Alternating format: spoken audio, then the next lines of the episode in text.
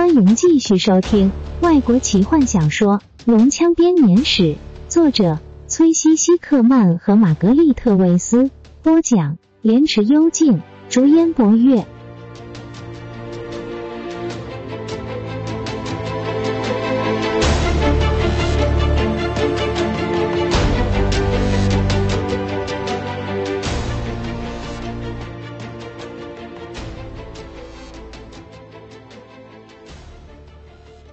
一行人全力快速奔跑着，很快的便抵达那条狩猎小径。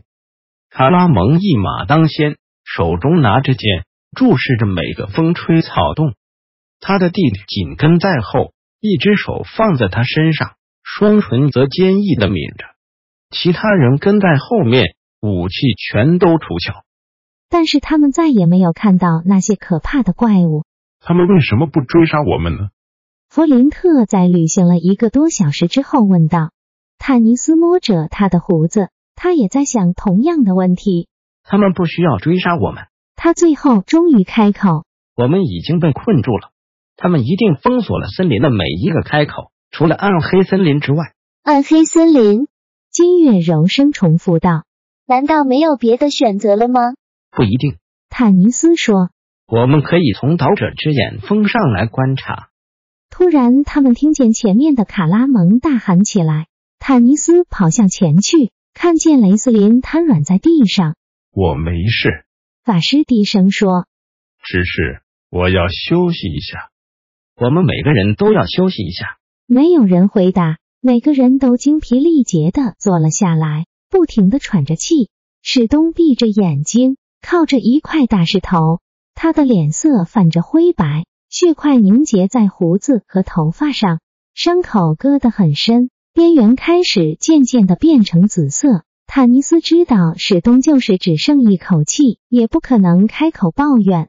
别担心，史东嘶哑的说：“让我休息几分钟。”坦尼斯紧握了一下他的手，接着走去坐在何风身旁。有一段很长的时间，两个人都不开口。最后，坦尼斯问道。你以前和这些怪物交过手吧？就在那座废墟都市之中。何风打了个冷战。当我看着拖车里面的怪物时，那些恐怖的记忆突然涌上心头。至少，他摇摇头，对坦尼斯露出了微笑。至少现在我知道我没疯，这些怪物的确存在。之前我还不大相信。我可以想象。坦尼斯喃喃道。所以现在这些怪物已经散布到克莱恩大陆了，除非你说的废墟都市就在这附近。应该不是，我是从索拉斯东方的部落来的，而那座都市离这里很远，远在我故乡的大平原之外。你猜那些怪物说他们追踪你，最后追到了我们的部落是什么意思？金玉脸颊依偎着他的皮袖，手抓着何风的手臂，缓慢的开口问道：“别担心。”何风握住他的手说：“组里的战士会料理他们的。”何风，你还记得你本来要说什么的吗？他追问道。“是的，我还记得。”何风抚着他金色的长发回答道。他看着坦尼斯，露出了笑容。坦尼斯在那一瞬间看穿了他毫无表情的面具，在他褐色的眼眸中深藏的暖意。半精灵，我对你致上最深的谢意。还有你所有的朋友们，他的眼光看向每一个人。你们救了我不止一次，而我是那么的不知好歹。但是，他停下来。这些事情都这么的让人难以相信。我们会遇到更难以相信的事情。雷斯林莫测高深的声音响起。这群冒险者越来越多的接近岛者之眼峰。他们已经可以从路上看到他从森林的顶端逐渐升起。他岔开的双峰看起来好像一双紧握着祈祷的手，这也就是他名称的由来。雨已经停了，森林中万籁俱寂，大家开始觉得整座森林的生物好像都已经逃开，只留下一座死寂的森林。每个人都感到不安，除了泰索和夫。大家都不停的回头观望，难以遏制那种风声鹤唳的感觉。史东坚持担任后卫，但他额头上的疼痛让他的脚步开始迟缓起来，并且开始觉得头晕想吐。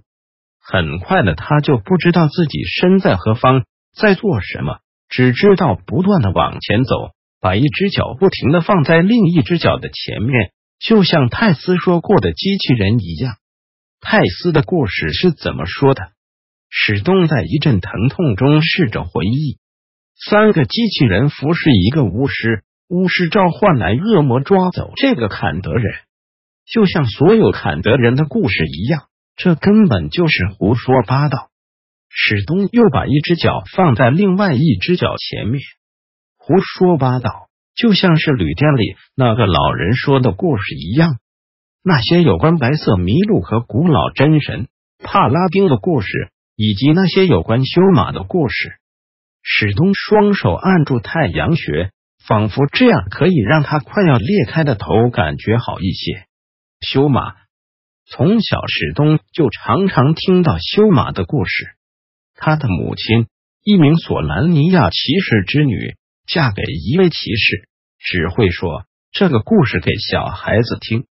史东的思绪转向他的母亲，痛楚让他回忆起当他生病时母亲的温柔抚慰。史东的父亲将他们母子俩送上逃亡之路，因为他唯一的子嗣。将被那群企图使索兰尼亚骑士从大陆上永远消失的敌人视为目标。史东和母亲在索兰尼亚定居下来。史东很快的结交了些新朋友，特别是一个名为卡拉蒙的孩子。这两个人都对武术感兴趣。史东骄傲的母亲认为这些人都不够资格高攀他们，所以当他死于高烧时。身旁只有十几岁的儿子，他命令男孩回到父亲身边。如果他还活着，一件史东开始怀疑的事情。母亲过世之后，史东在坦尼斯和弗林特的指导下，成了一名经验丰富的战士。这两个人正是收养了史东，就像他们同样的收养了雷斯林和卡拉蒙一样。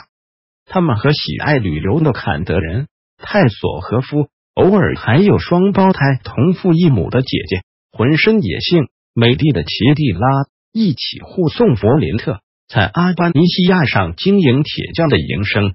五年前，这些伙伴决定分开来调查关于邪恶逐渐滋生的传闻。他们立誓要重聚在最后归宿旅店。史东向北旅行到了索兰尼亚，决定要找到他的父亲，获得继承的权利。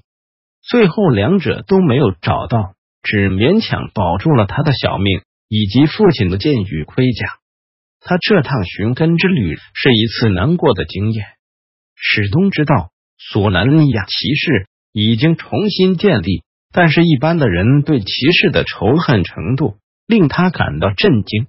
修马，光明的缔造者，也是第一个索兰尼亚骑士，在梦幻的年代中。击退了黑暗的力量，开始了力量之年代。接着，一般人相信诸神放弃了人类，大灾变降临。人们请求骑士帮助他们，就像过去他们请求修马帮助他们一样。但骑士只能眼睁睁的看着由天而降的梦魇将克莱恩打成碎片。人们对着骑士哭喊，但骑士根本就帮不上忙。从此，人们对骑士再也不能谅解。站在自家已经成了废墟的城堡前，史东发誓要恢复索兰尼亚骑士的名誉，即使牺牲生命也在所不惜。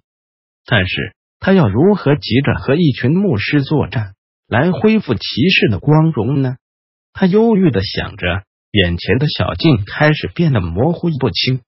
他绊倒了一跤，很快的重新站起来。修马曾经和龙作战过，给我一只龙。史东梦想着，他往上望去，眼前的景物开始朦胧起来。他知道自己快要昏过去了。他眨了一下眼睛，突然眼前的景物清晰了起来。眼前便是岛者之眼峰，他和他的伙伴已经抵达了这座古老被冰河覆盖的山脚下。他可以看到。小径蜿蜒着绕上参天的山峰，索拉斯的居民利用这条小径来前往山脉东坡的野营地。小径旁边站着一只白色的麋鹿，史东睁着眼睛呆呆的望着。这只麋鹿是骑士看到过的最美丽的生物，它巨大的身躯比骑士狩猎过的任何麋鹿都要雄壮。它骄傲的抬着头，分叉的脚像顶皇冠般的闪耀着。它褐色凝视着的双眼，比白色的毛皮显得更有灵性。它直视着骑士，像是认得他一般。接着，他轻摇了下头，快步朝西南方而去。停下来！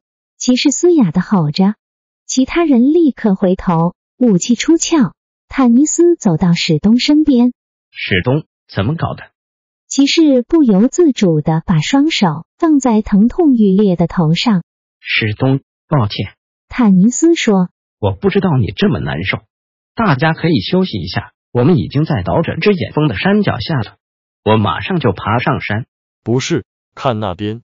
骑士抓住坦尼斯的肩膀，指着某个地方。看到了吗？白色的麋鹿。白色的麋鹿。坦尼斯搜索着史东指的方向。哪里？我没看见。就在那里。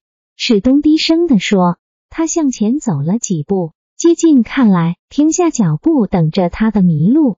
麋鹿点了点头，又向前走了几步。接着再度停下来，看着骑士。他要我们跟着他。史东吸了一口气，就像修马一样。本集就为您播讲到这了，祝您愉快，期待您继续收听下一集。